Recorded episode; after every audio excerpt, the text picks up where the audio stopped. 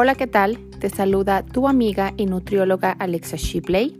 Como cada jueves, estamos nuevamente en mi podcast hablando sobre nutrición y sobre salud. El día de hoy vamos a hablar sobre un tema que quiero tratar ahorita en esta cuarentena y muchas veces nos preguntamos, comí muchísimo, ¿y ahora qué hago? ¿Cuántas veces no nos hemos despertado sintiéndonos culpables e inflamados por haber comido demasiado un día anterior? Aquí muchas veces la solución siempre es dejar de comer o matarnos haciendo ejercicio hasta tres horas. Si ya te excediste, acéptalo y empieza de nuevo. No te juzgues y no te sientas mal.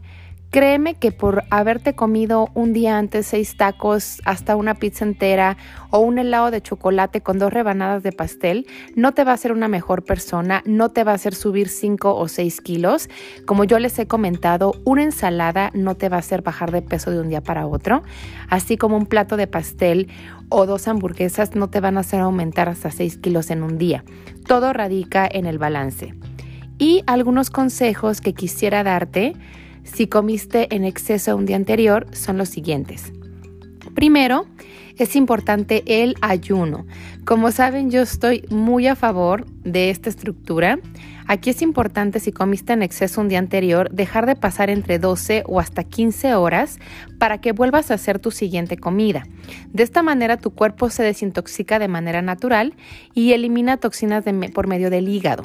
Es decir, si tú a las 7, 8 de la noche te excediste comiendo tacos, hamburguesa, pizza, helado, chocolates, memelas o algún alimento frito o ultraprocesado, mi recomendación aquí es de que a la mañana siguiente rompas tu ayuno aproximadamente entre 10, 11 o hasta 12 del día para que tu cuerpo tenga una ventana de tiempo y pueda digerir mejor los alimentos y elimine las toxinas por medio del hígado y del sistema linfático porque de nada sirve que tú estés consumiendo demasiado a las 7, 8, 9 de la noche y que a la mañana siguiente te sientas hinchado, te sientas distendido y digas, ay, es que tengo que desayunar. Y a las 7 de la mañana ya estés con tu licuado de plátano. Todo este exceso hace que tu organismo y tus células adiposas acumulen la grasa en el tejido adiposo y poco a poco se vaya acumulando y por eso muchas veces las personas suben de peso, porque no le dan al tiempo esa ventana para que pueda digerir los nutrimentos que comió un día anterior o una comida previa. Entonces, ojo, el ayuno es primordial. Otro consejo que te quiero dar, cuando rompas tu ayuno, trata de romperlo. Mi recomendación aquí es con alimentos antiinflamatorios. Aquí yo recomiendo un té de cúrcuma, le puedes agregar un poco de jengibre. La cúrcuma es rica en curcumina que ayuda a desinflamar los adipocitos en la parte abdominal y en las células adiposas. Y el jengibre tiene gingerol que también acelera el proceso antiinflamatorio y también previene el daño de los radicales libres.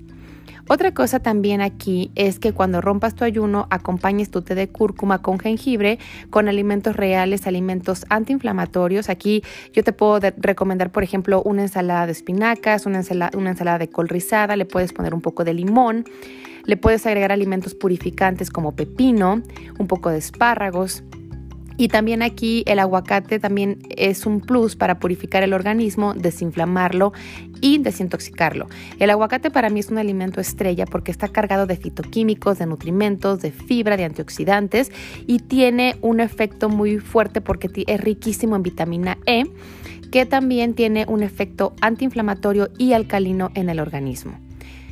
Otra cosa también es de que si tienes hambre durante el día, previo a tu exceso de alimentos, consumas ese día alimentos antiinflamatorios, alimentos reales como quinoa, aguacate, lentejas, avena, semillas de linaza, semillas de chía, semillas de girasol.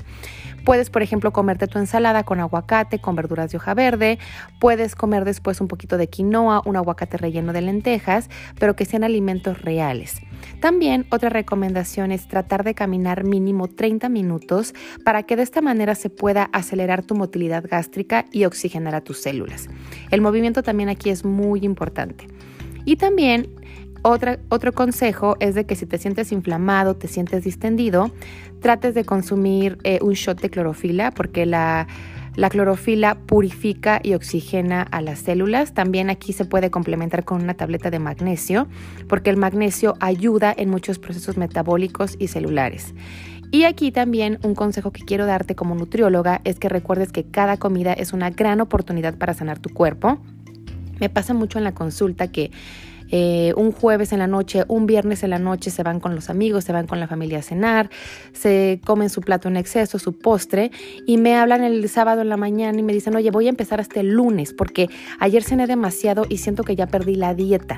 A mí la palabra dieta no me gusta emplearla en mis consultas porque no me gusta que se tenga una idea de restricción en los alimentos, sino un estilo de vida que te va a enseñar a nutrirte, a alimentar cada una de tus células para que tú te sientas mejor y puedas llevar un estilo de vida saludable. Si comiste en exceso una vez, no pasa nada. Solo trata que esa vez no se vuelvan tres o cinco veces a la semana. Una vez no pasa absolutamente nada, tu cuerpo se estructura, tu cuerpo es una máquina perfecta que lo único que busca es el balance para estar bien, para nutrirte y para que tú te puedas sentir bien y llevar un estilo de vida saludable. Confía en tu cuerpo, confía en la maravillosa intuición. Come cuando realmente tengas hambre, no creas que nada más porque es la hora del desayuno o porque son las 3 de la tarde tienes que comer. Si tú no tienes hambre un día, no pasa nada, ya habrá una siguiente comida en la que tú puedas comer nuevamente y nutrirte. Recuerda que la mejor dieta es la no dieta. Yo te invito a que me sigas en mis redes sociales, estoy como alexashipley.com o también te invito a que visites mi página que es www.alexashipley.com donde podrás encontrar artículos y recetas de nutrición para mejorar tu calidad de vida.